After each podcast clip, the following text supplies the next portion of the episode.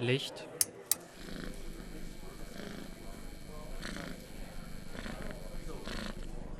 Kamera. Alles auf ihre Plätze. Und Action.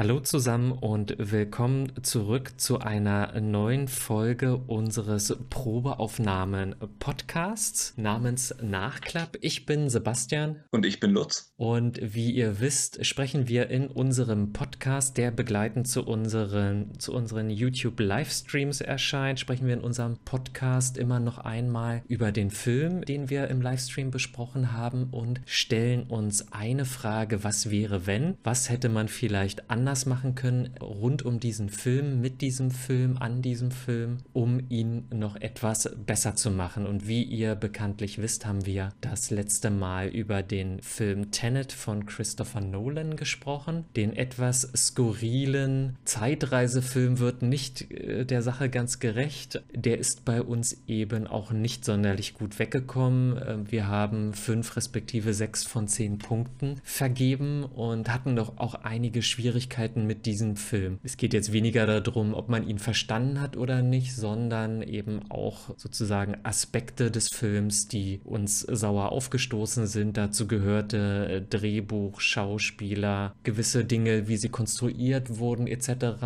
Und äh, Lutz, da haben wir uns natürlich die Frage gestellt äh, oder stellen sie uns heute, was kann man damit eigentlich anstellen? Was hätte Christopher Nolan vielleicht anders machen können? Denn wir wissen, er kann gute Filme machen, er kann sehr gute, herausragende Filme machen, an die man sich noch in 20 Jahren erinnern wird. Aber was hätte er mit Tenet machen müssen?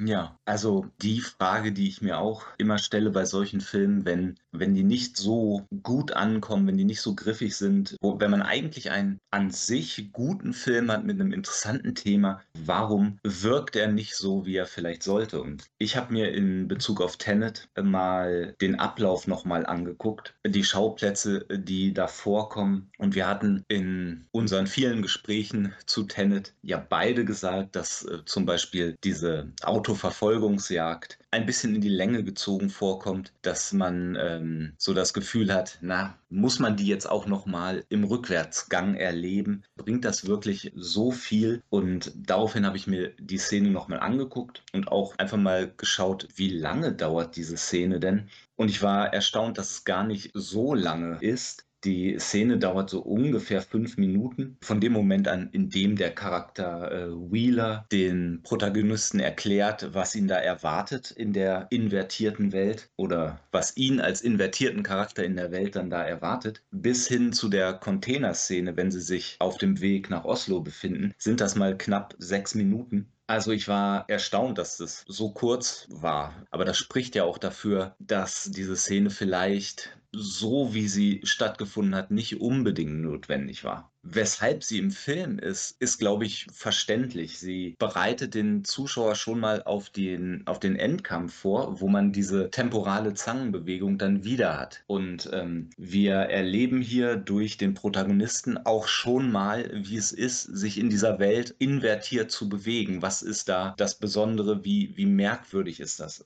Aber es ist halt die Frage, ist das wirklich notwendig? Nehmen wir mal an, die Szene findet so nicht statt. Der Protagonist geht nicht zurück und fährt mehr oder weniger geschickt in diesem Auto, um den Algorithmus wieder zu erlangen, sondern die fahren direkt zurück nach Oslo mit der angeschossenen Cat. Der Vorteil davon wäre, dass man am Ende im Endkampf wirklich das erste Mal ganz genau sieht, wie Leute agieren, wenn sie invertiert sind. Das wär, hätte sicherlich einen gewissen Überraschungsmoment, macht die Szene vielleicht auch ein bisschen schwer, schwieriger zu verstehen, weil man erstmal sich darin zurechtfinden muss. Aber andererseits, wir haben den Film ja jetzt mit dieser Autoverfolgungsjagd invertiert schon gesehen und ich fand die, ich weiß nicht, wie es dir ging, aber ich fand den Endkampf trotzdem stellenweise verwirrend. Mhm. Deswegen, ich weiß nicht, ob die Informationen, die wir durch diese Verfolgungsjagd in der Mitte des Films bekommen, ob die wirklich so viel zum Verständnis dann beigetragen hätten. Hm, das weiß ich auch nicht so genau. Ich habe auch mehr und mehr das Gefühl, dass er eben diesen Film wirklich 100% synchron erzählen wollte, nämlich einmal vorwärts und einmal rückwärts erzählt und deswegen man einfach durch alle Szenen nochmal durch muss. Ja, auch am Flughafen etc. Alles erlebt man doppelt und das ist da quasi das Mantra. In, es, in, es wird wahrscheinlich in Filmhochschulen hoch und runter diskutiert, ob das ein guter oder schlechter Film ist, aber ich vermute, dass er mindestens dafür taugt, dass äh, angehende Filmstudenten äh, sich da den Mund drüber fusselig reden können. ja, also ich glaube, der Christopher Nolan hatte diese Idee mit der, wie heißt denn diese altertümliche Platte? Ich habe den Namen gerade vergessen. Wo Tenet und Opera und Sator draufstehen. Du weißt, was ich meine? Wo dieser Begriff von Tenet ja. herkommt, ja. Ähm, ähm, kann ich dir jetzt gerade nicht sagen, aber erzähl mal weiter. Ich versuche mal rauszufinden. Genau, also ich glaube, Christopher Nolan war fasziniert von dieser Steinplatte und hatte irgendwie die Grundidee, wie könnte man dieses Konzept, was da in Stein gemeißelt ist, auf einen Film übertragen und ist letzten Endes ein Gefangener dieser Idee, dass er davon jetzt nicht abweichen kann. Es muss eben so passieren. Hm. Sator-Quadrat heißt das Ding. Ah ja, danke. Also wenn man sich den gesamten Film mal ansieht, der geht knapp zweieinhalb Stunden, zwei Stunden 24, dann fängt der Abspann an und er hat viele Schauplätze, eine überschaubare Anzahl von Charakteren, auch viele tolle Szenen. Und wir kennen ja heutzutage viele Filme, die zweieinhalb Stunden gehen und einen trotzdem super unterhalten.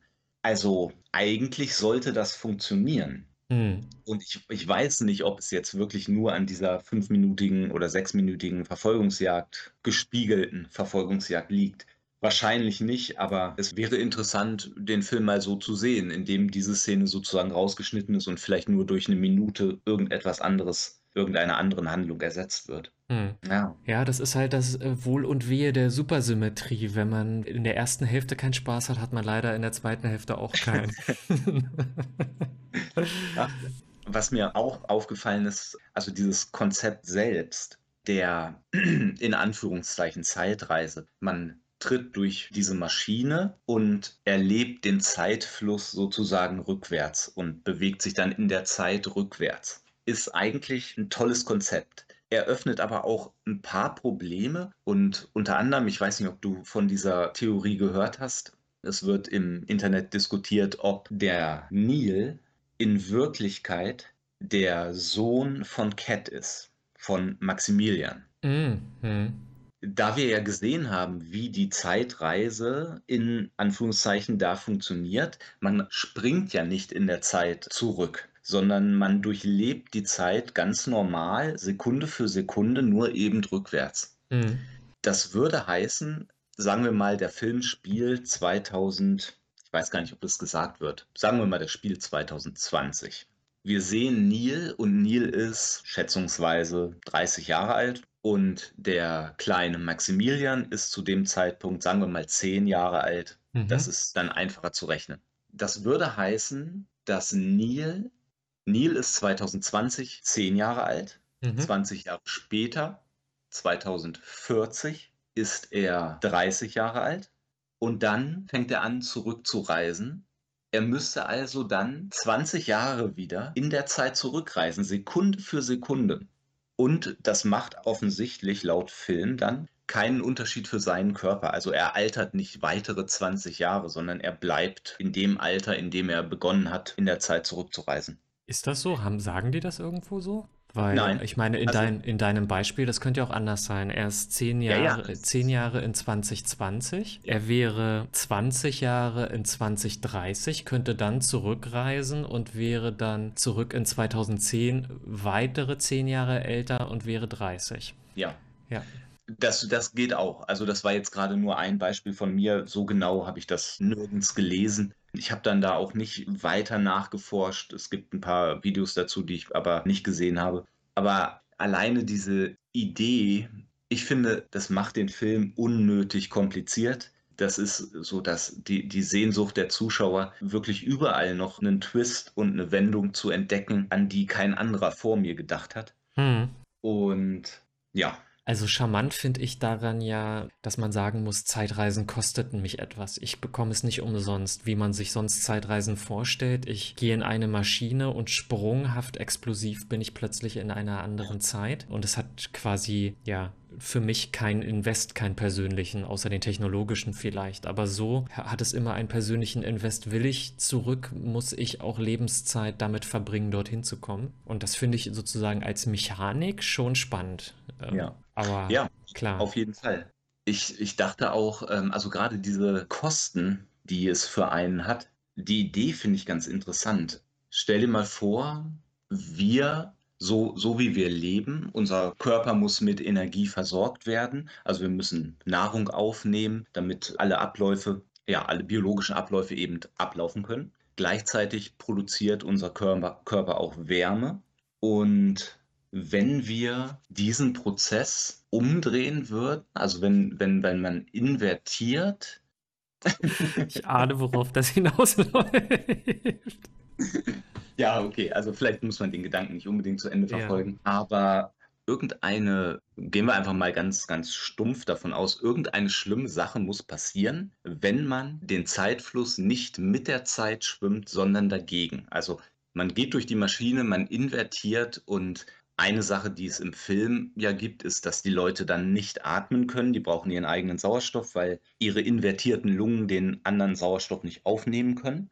Aber wenn wie bei, am Beispiel eines Flusses. Ne? Man kann mit dem Strom schwimmen und dann ist es einigermaßen, es ist auch anstrengend, aber es ist einfacher, als gegen den Strom zu schwimmen. Und wenn man in einer Zeitreise, so wie jetzt im Film, eben Sekunde für Sekunde sich gegen den Zeitstrom stellt, dann kostet das viel, viel mehr Energie als das normale Leben in Richtung normaler Zeitfluss. Und dann hätte man als Mechanik auch die Zeitreise zeitlich begrenzt weil kein Mensch gegen den Strom schwimmen wirklich lange aushalten kann. Mhm. Was immer das für Konsequenzen hätte, dass man merkt, ja, wie, wie, wie Materie, also die Luft eben an der Haut reibt, weil man entgegen der Zeit sich bewegt und dadurch langsam sich vielleicht Fetzen der Haut ablösen und dann muss man eben schnell wieder zurückinvertiert werden, sodass man wieder mit dem Strom schwimmt und dann kann man halt normal weiterleben, dann kann die Haut heilen. Mhm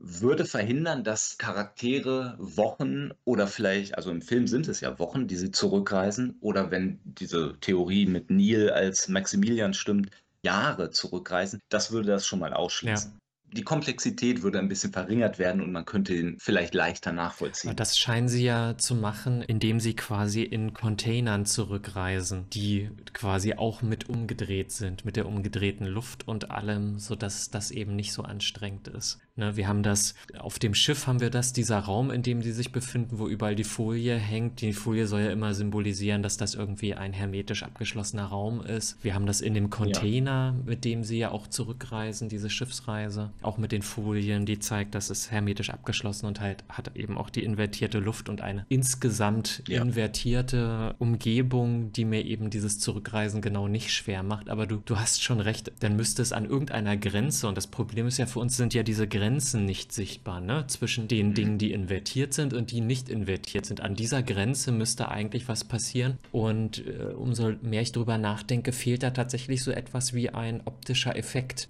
den es ja. eigentlich geben müsste, der dem Zuschauer gezeigt werden müsste, der in irgendeiner Form auch mit Energie zu tun hat. Äh, wir haben das ja. eigentlich genau nur an einer Stelle und das ist, würde ich sagen, bei diesem Autounfall mit dem Brennen und Abkühlen äh, etwas seltsam mhm. gemacht, aber äh, da geht das ansatzweise in die Richtung. Aber ansonsten, ich fand deine Idee jetzt gerade ganz witzig mit den Hautfetzen und musste sofort an, an die ähm, ersten X-Men-Filme denken und dort, wo Wolverine, die Jean Grey, ermorden muss und äh, sie, sie strahlt so Energie aus und alle äh, werden so zu fortgerissen und von ihm löst sich immer die Haut, um, umso stärker er an sie rangeht und nur seine Regeneration mhm. verhindert, dass er überhaupt so nah rankommt. Also dieses Wegblättern, Wegfetzen als Anstrengung quasi Das kann man schon filmisch umsetzen. Also da gebe ich dir recht. Man könnte auch, man könnte auch, das, das wäre vielleicht auch ganz interessant, dass man jedes Mal, wenn man die Maschine benutzt und in der Zeit zurückreist, sich irgendwie körperlich, äh, man muss körperlich einen Preis dafür bezahlen ähm, und Hautfetzen lösen sich oder sowas, wäre eine Sache. Und dann, sobald man wieder in die richtige Zeitrichtung reist, dass sich diese Verletzungen, die man sich dazugezogen hat, entweder gar nicht oder nur viel, viel langsamer regenerieren,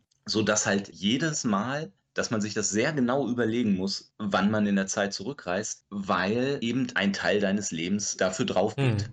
Du, äh, du alterst schneller oder äh, bist halt irgendwann so körperlich geschädigt, dass du halt, ja, eben nicht mehr lange lebst. So hätte das wirklich einen, einen Preis, den man bezahlen muss. Und dann hätte man am Ende des Films einen Protagonisten, der gezeichnet ist von diesen Zeitreisen und vielleicht auch den Sator, die ja für, für diese Sache eben dann ähm, ihr Leben lassen müssen. Mhm. Oder lassen wollen, weil sie so davon überzeugt sind. Man könnte und müsste eigentlich sogar noch einen ganz anderen Preis zahlen für das Zurückreisen, aber damit würde der ganze Film ad absurdum geführt werden. Wenn die Menschen wirklich invertiert werden und sich, wenn sie sich kausal zurückentwickeln, müssten sie mit jedem Schritt, den sie weiter in die Vergangenheit gehen, auch alles Wissen darüber wieder vergessen, was sie über die Zukunft haben. Denn ja. auch die chemischen Prozesse in unserem Gehirn würden ja eigentlich rückwärts ablaufen und alles, was gespeichert wurde in der Zukunft, Zukunft müsste beim Rückwärtsreisen natürlich wieder gelöscht werden. Dann macht das mhm. Rückwärtsreisen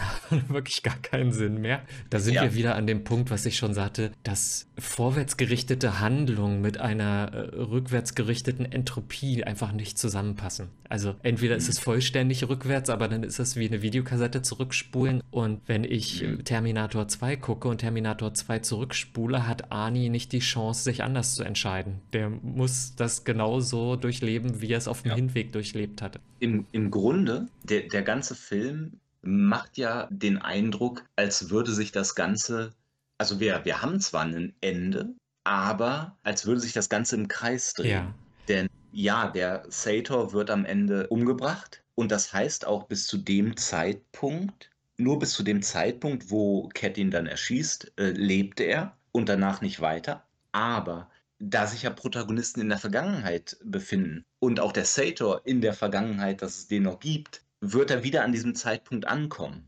Nur das Problem ist ja, oder sagen wir mal so, ich glaube, es ist nicht so sehr ein, ein Kreis, so dass sich alle Sachen immer auf Ewigkeit wiederholen. Es ist mehr wie eine Spirale, die sich weiterdrehen kann, wenn neue Informationen ins System gebracht werden durch Leute in der Zukunft bzw. in der Vergangenheit. Das Problem des Films, glaube ich, ist ja, was heißt das Problem des Films? Das ist vielleicht so hochgegriffen, aber das Problem des Films ähm, ist ja, dass beide Seiten über diese Zeitmaschinen, über diese Invertierungsmaschinen verfügen.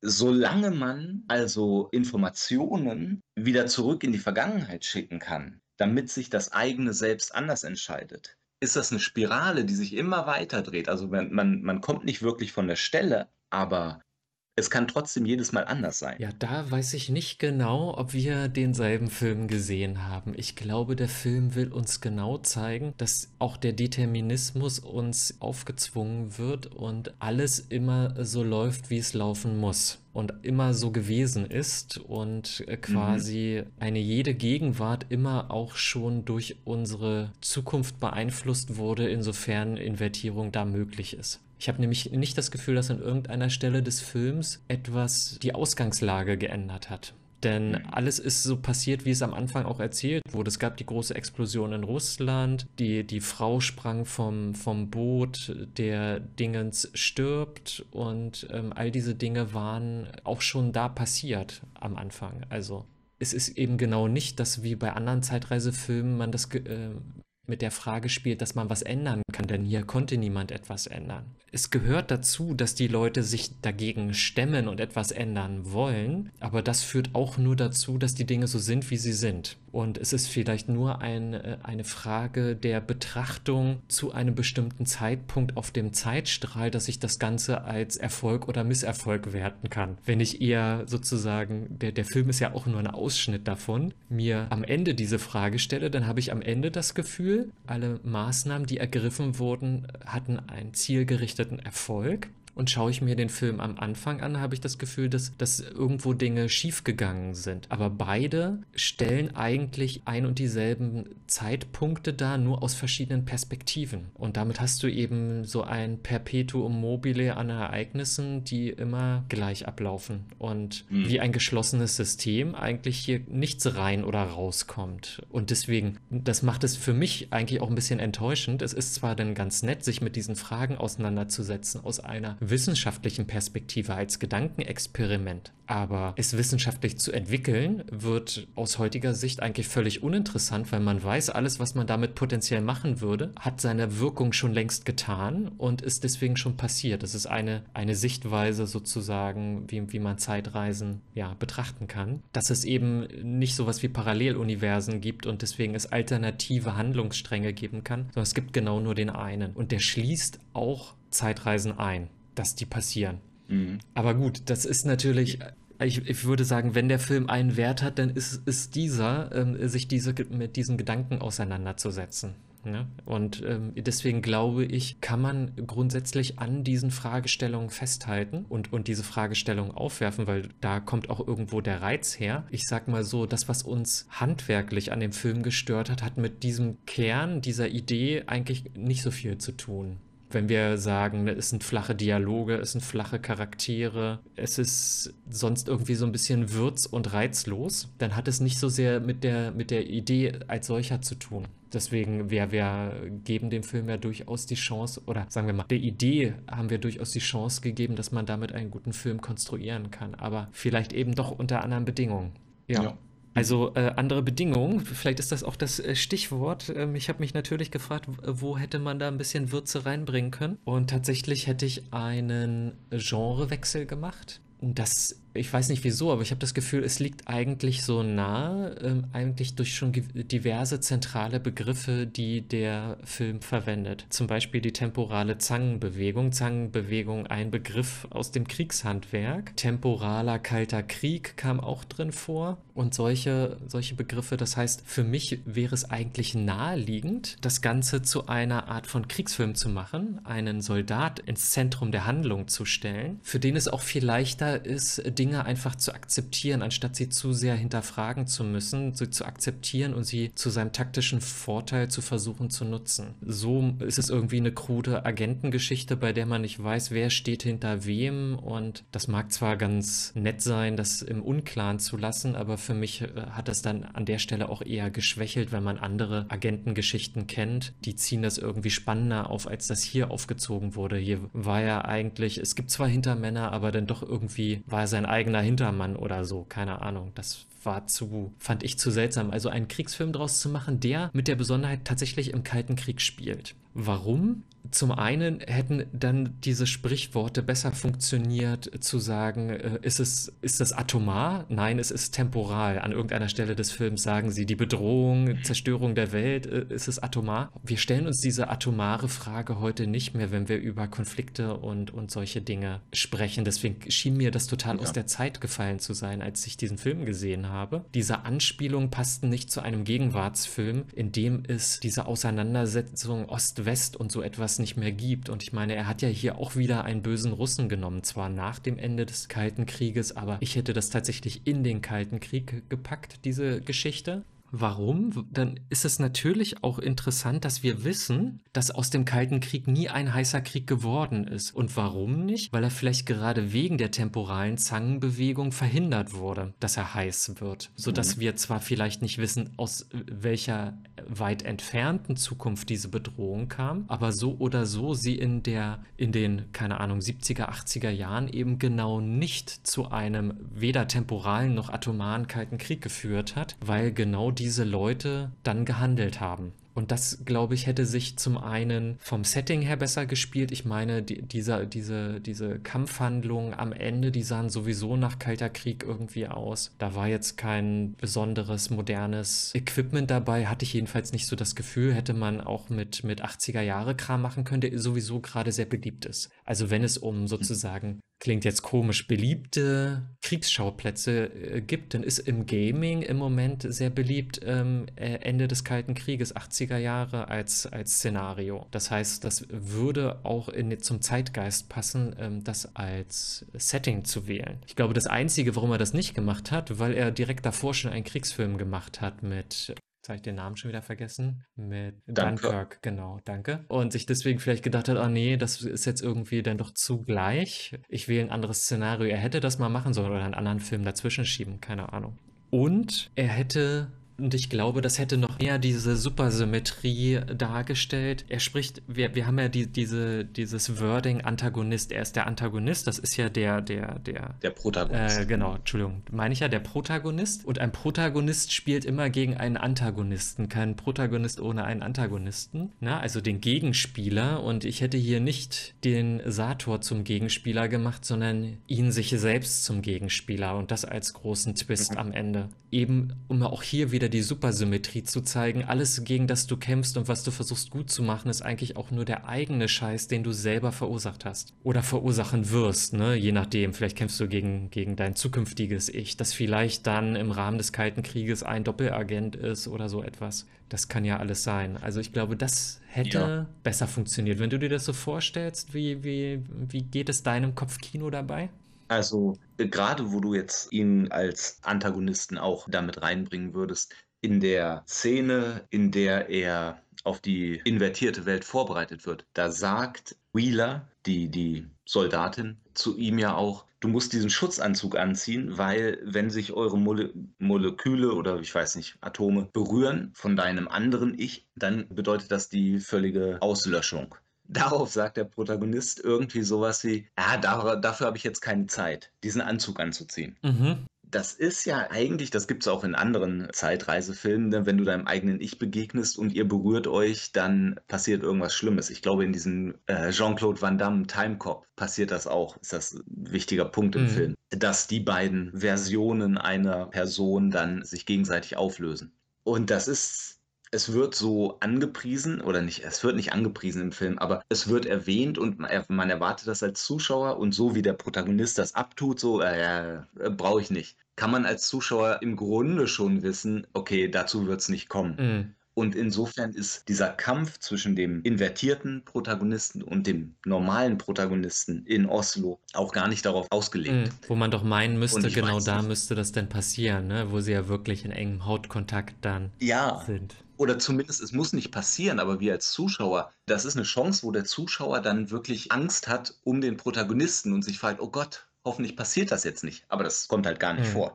Ich frage mich, ob Christopher Nolan einfach dachte, dieses Konzept, dass sich zwei Zeitreisende oder ein Zeitreisender seinem eigenen Ich begegnet und dass das dann halt gefährlich wird, ob er das schon zu klischeehaft findet und deswegen gar nicht so sehr darauf eingehen wollte. Hm. Du meinst äh, seine Kritik an anderen Zeitreisefilmen?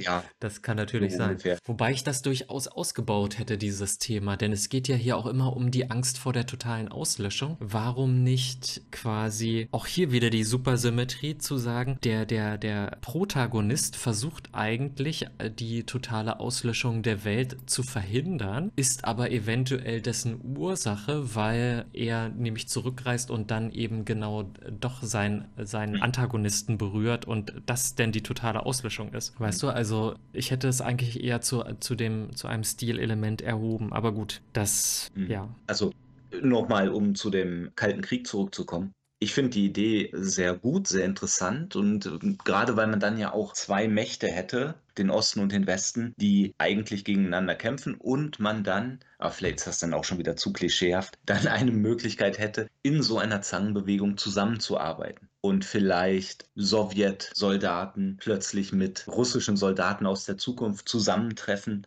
das wären halt alles nochmal Möglichkeiten gewesen, um ein bisschen mit so Gegensätzen zu spielen und zu sehen, was kommt dabei raus. Aber in dem Moment jetzt, wo ich darüber nachdenke, wo ich so sage, sind es wieder viele, viele neue Informationen, die verarbeitet werden müssen, die irgendwie in die Zeitleiste des Films eingebaut werden müssen. Also vielleicht wäre das auch zu viel. Vielleicht, vielleicht äh, dürfen wir den Zuschauer aber auch nicht so sehr als Baby behandeln, das alles äh, vorgekaut bekommen muss, bevor man ihm den Brei in den Mund hineinschiebt. Wir haben ja auch als Kritik geäußert, dass er zu viel erklärt. Ähm, ja.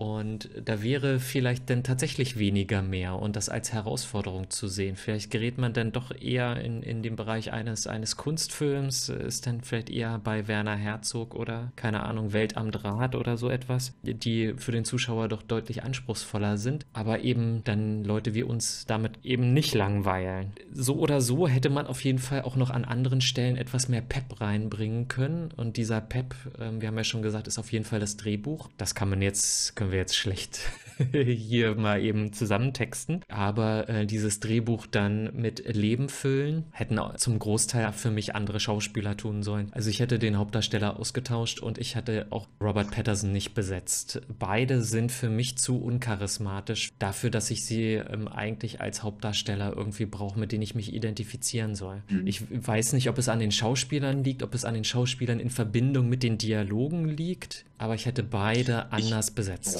Ich glaube, es liegt größtenteils am Drehbuch bzw. den Informationen, die einem gegeben werden. Dadurch, dass der Film so, sagen wir mal, technisch ist und so sehr halt mit diesen Konzepten spielen will und es ja auch tut, kriegen wir halt so wenig mit. Also zum Protagonisten wissen wir ja gar nichts. Und ich hatte ja im, in unserem Livestream schon gesagt, dass nach dem dritten Mal schauen ist mir irgendwie der Neil-Charakter doch ans Herz gewachsen und ich fand es, sagen wir mal, ein bisschen, wie, wie, soll man das sagen, bewegend, wenn man weiß, okay, er geht jetzt in seinen Tod, mhm. er opfert sich. Aber es sollte nicht dreimal, es sollte nicht äh, dreimal schauen, dreimal Film gucken brauchen, um das in einem auszulösen. Das sollte man eigentlich schon beim ersten Mal schauen ja. haben. Am Anfang, also beim ersten Mal schauen, vielleicht auch noch beim zweiten Mal, stimme ich dir völlig zu ich fand ihn nicht besonders sympathisch, nicht, nicht, nicht gut ausgearbeitet, aber das kam so langsam.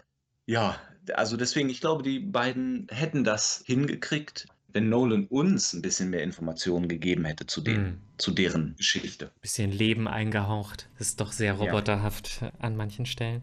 Ja, und ich hätte natürlich auch den, ähm, da waren wir nicht ganz einer Meinung, ich hätte auch äh, am Sound gedreht. Also dieses Lautstärkeproblem, hatte ich ja schon gesagt, ist für mich ganz massiv. Man hätte andere also das mit sphärischen Klängen zu machen, um sozusagen da auch dieses, dieses Wissenschaftliche mit rüberzubringen, quasi wie so Weltraumsound oder so. Das finde ich mhm. jetzt nicht verkehrt, aber äh, Lautstärke technisch hätte das anders ausgesteuert sein müssen. So fängt mich eben emotional die Musik auch nicht. Und du hattest ja schon gesagt, äh, man, man hat ja schon fast das Gefühl, die Musik ist wie ein Stimmungsschaffner, ein Stimmungsdirigent, der dir sagt, wann du wie zu empfinden hast. Und zwar vorher. Ja. Das ist irgendwie das ist für mich nicht das, ähm, was es eigentlich sein soll, nämlich eine Untermalung und Verstärkung. Und zwar erst in dem Moment, in dem es passiert und nicht schon vorher. Mhm. Dann ist es so, so, so, dann hat es so was Oberlehrerhaftes. Ach, jetzt will der Film wieder, ja. dass ich so und so empfinde. Das ist es eben dann irgendwie nicht. Ja, also ich bin immer noch ein bisschen überrascht, dass mir das so beim Schauen nicht aufgefallen ist. Ich hatte es ja schon beim Livestream gesagt nehme an, es lag daran, dass ich den ganzen Film mit Untertiteln geguckt habe und dann fiel mir die Lautstärke nicht so auf. Aber jetzt danach, als ich noch mal ein bisschen was zu zu Tenet gesehen habe, ist mir auch aufgefallen, dass es vielen Leuten so ging wie dir. Und ich hatte dir da ja auch äh, dieses eine Video geschickt von einem YouTube-Kanal. Screen Rant heißt der. Die haben so eine Reihe von Videos, die nennen sich, lass mich eben nachsehen, ach ja, Pitch Meeting, wo ganz witzig dargestellt wird, wie so ein Vorschlag für einen Film bei einem Filmstudio-Boss vielleicht abläuft. Dann erklärt jemand, wie er sich das vorstellt. Ich habe da so eine Idee für einen okay. Film.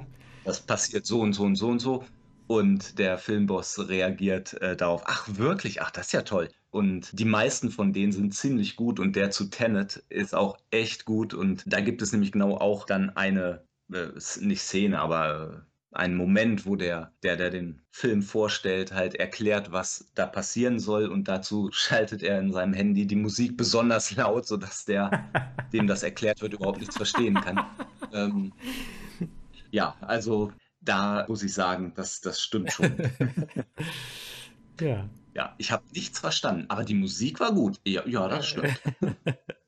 Ja, genau. Also wenn es, wenn es so vielen aufgefallen ist, dann ist es einfach ein Thema und das kann man dann auch nicht wegdiskutieren. Und bloß weil man es zu einem Stilelement im Nachhinein erhebt, wird es nicht besser. Das ist dann Ja. einfach so.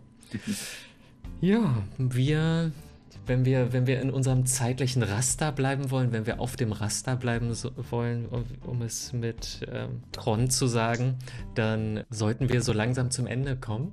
Das sollten wir und das machen wir jetzt Sehr auch. schön. Gut, dann ähm, würde ich sagen, vielen Dank, dass ihr dabei wart, zugehört habt, ähm, hoffentlich auch zugeschaut habt, den Livestream. Ansonsten holt das gerne nach. Wenn ihr eigene Ideen dazu habt, lasst uns die gern wissen, denn wir kochen hier ja auch nur in unserem eigenen Saft und da ist natürlich Input von außen immer interessant und gut. Wir werden uns jetzt der Auswahl eines neuen Films widmen, den wir dann im nächsten Livestream besprechen werden, der dann irgendwie im Januar stattfinden wird. Und ähm, abonniert gerne den YouTube-Kanal, aktiviert die Glocke, damit ihr dann auch eine Benachrichtigung bekommt, wenn der neue Livestream stattfinden wird. Ja, ansonsten, wenn ihr hier diesen Podcast nur über die typischen Podcast-Kanäle, also darauf gestoßen seid, dann schaut eben auch gerne nochmal beim YouTube-Kanal vorbei. Dort könnt ihr euch nochmal ältere Podcast-Folgen ansehen, die ähm, so schon wieder offline genommen worden sind. Da gibt es dann durchaus ein paar mehr. Ja, so viel dazu. Ähm, ich fand, wir hatten eine sehr lebhafte Diskussion heute. Hat mir Spaß gemacht und danke fürs Zuhören und macht's gut. Ja, also kann ich auch nur zustimmen. War ein interessanter Film, um drüber zu sprechen. Auch wenn er seine Schwächen hat, war, war auf jeden Fall wichtig, den zu wählen. Und ja, dann sehen wir uns im neuen Jahr. Bis dann.